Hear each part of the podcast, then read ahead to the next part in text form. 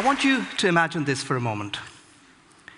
Two men, Rahul and Rajiv, living in the same neighborhood, from the same educational background, similar occupation, and they both turn up at their local accident emergency complaining of acute chest pain.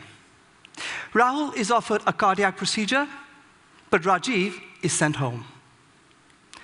What might explain the difference in the experience of these two nearly identical men? Rajiv suffers from a mental illness. The difference in the quality of medical care received by people with mental illness is one of the reasons why they live shorter lives than people without mental illness. Even in the best resourced countries in the world, this life expectancy gap is as much as 20 years. In the developing countries of the world, this gap is even larger. But of course, mental illnesses can kill in more direct ways as well. Uh, the most obvious example is suicide. It might surprise some of you here, as it did me when I discovered that suicide is at the top of the list of the leading causes of death in young people in all countries of the world, including the poorest countries of the world. But beyond the impact of a health condition on life expectancy, we're also concerned about the quality of life lived. Now, in order for us to examine the overall impact of a health condition, both on life expectancy as well as on the quality of life lived, we need to use a metric called the DALY, which stands for a disability adjusted life year. Now, when we do that, we discover some startling things about mental illness from a global perspective. We discover that, for example, mental illnesses are amongst the leading causes of disability around the world. Depression, for example, is the third leading cause of disability, alongside conditions such as diarrhea and pneumonia in children. When you put all the mental illnesses together, they account for roughly 15% of the total global burden of disease. Indeed, mental illnesses are also very damaging to people's lives. But beyond just the burden of disease, let us consider the absolute numbers. The World Health Organization estimates that there are nearly four to 500 million people living on our tiny planet who are affected by a mental illness. Now, some of you here look a bit astonished by that number. But consider for a moment the incredible diversity of mental illnesses from autism and intellectual disability in childhood, through to depression, anxiety, substance misuse, and psychosis in adulthood, all the way through to dementia and old age. And I'm pretty sure that each and every one of us present here today can think of at least one person, at least one person, who's affected by a mental illness in our most intimate social networks. I see some nodding heads there. But beyond the staggering numbers, what's truly important from a global health point of view, what's truly worrying from a global health point of view, is that the vast majority of these affected individuals do not receive the care that we know can transform their lives. And remember, we do have robust evidence that a range of interventions, medicines, psychological interventions, and social interventions can make a vast difference. And yet, even in the best resourced countries, for example, here in Europe, roughly 50% of affected people don't receive these interventions. In the sorts of countries I work in, that so called treatment gap approaches an astonishing 90%. It isn't surprising then that if you should speak to anyone affected by a mental illness, the chances are that you will hear stories of hidden suffering, shame, and discrimination in nearly every sector of their lives. But perhaps most heartbreaking of all are the stories of the abuse of even the most basic human rights, such as the young woman shown in this image here, that are played out every day. Sadly, even in the very institutions that were built to care for people with mental illnesses, the mental hospitals.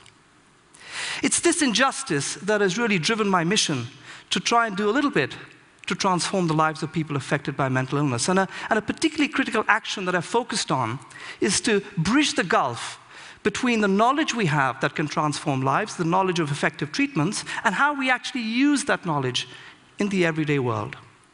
And an especially important challenge that I've had to face is the great shortage of mental health professionals, such as psychiatrists and psychologists, particularly in the developing world. Now, I, I trained in medicine in India, uh, and after that, I chose psychiatry as my specialty, much to the dismay of my mother and all my family members who kind of thought neurosurgery would be a more respectable option for their brilliant son. In any case, I went on, I soldiered on with psychiatry and found myself training in Britain in some of the best hospitals in this country. I was very privileged. I worked uh, in a team of incredibly talented, compassionate, but most importantly, highly trained, specialized mental health professionals.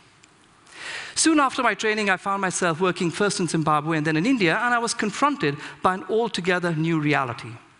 This was a reality of a world in which there were almost no mental health professionals at all.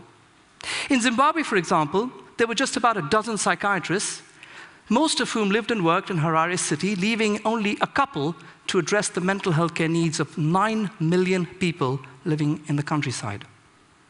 In India, I found the situation was not a lot better. To give you a perspective, if I had to translate the proportion of psychiatrists in the population that one might see in Britain to India, one might expect roughly 150,000 psychiatrists in India.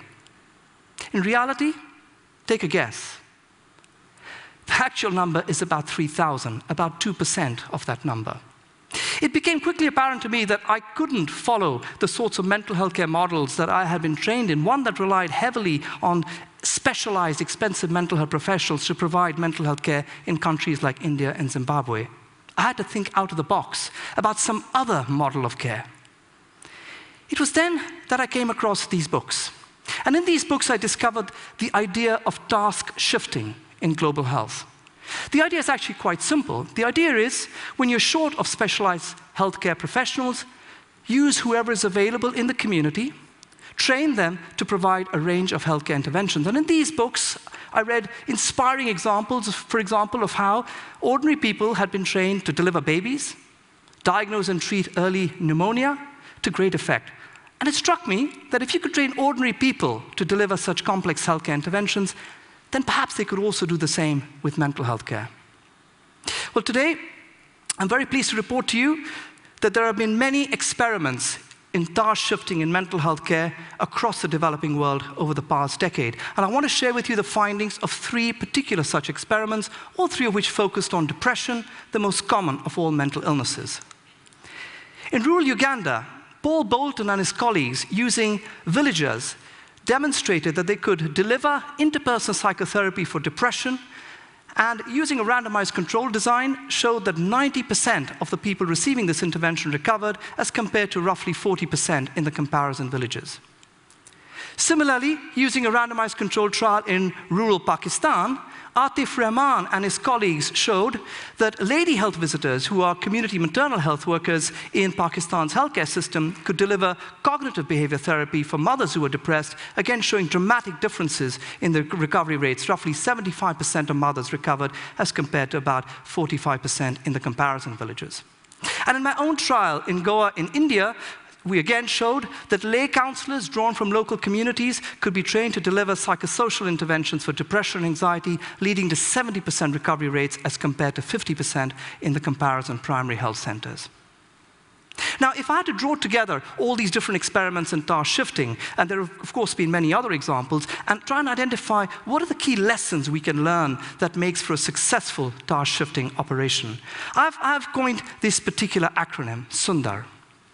What Sundar stands for in Hindi is attractive. It seems to me that there are five key lessons that I've shown on this slide that are critically important for effective task shifting. The first is that we need to simplify the message that we're using, stripping away all the jargon that medicine has invented around itself.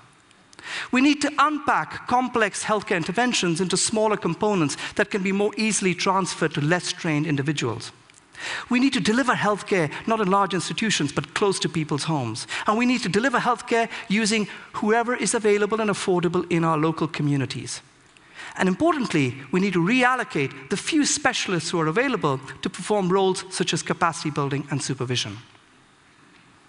Now, for me, task shifting is an idea with truly global significance. Because even though it has arisen out of the situation of the lack of resources that you find in developing countries, I think it has a lot of significance for better resource countries as well. Why is that? Well, in part, Because healthcare in the developed world, the healthcare costs in the developing world are rapidly spiraling out of control, and a huge chunk of those costs are human resource costs. But equally important is because healthcare has become so incredibly professionalized that has become very remote and removed from local communities. For me, what's truly sundar about the idea of task shifting, though, isn't that it simply makes healthcare more accessible and affordable, but that it is also fundamentally empowering. It empowers ordinary people to be more effective in caring for the health of others in their community, and in doing so, to become better guardians of their own health. Indeed, for me, task shifting is the ultimate example of the democratization of medical knowledge and therefore medical power. Just over 30 years ago, the nations of the world assembled in Alma Ata and made this iconic declaration. Well, I think all of you can guess that 12 years on, we're still nowhere near that goal. Still, today, armed with that knowledge that ordinary people in the community can be trained and with sufficient supervision and support can deliver a range of healthcare interventions effectively, perhaps that promise is within reach now. Indeed, to implement the slogan of health for all, we will need to involve all in that particular journey. And in the case of mental health, in particular, we would need to involve people who are affected by mental illness and their caregivers. It is for this reason that some years ago, the Movement for Global Mental Health was founded as a sort of a virtual platform upon which professionals like myself and people affected by mental illness could stand together, shoulder to shoulder, and advocate for the rights of people with mental illness to receive the care that we know can transform their lives and to live a life with dignity. And in closing, when you have a moment of peace or quiet in these uh, very busy few days, or perhaps afterwards, spare a thought for that person you thought about who has a mental illness, or persons that you thought about who have mental illness, and dare to care for them. Thank you.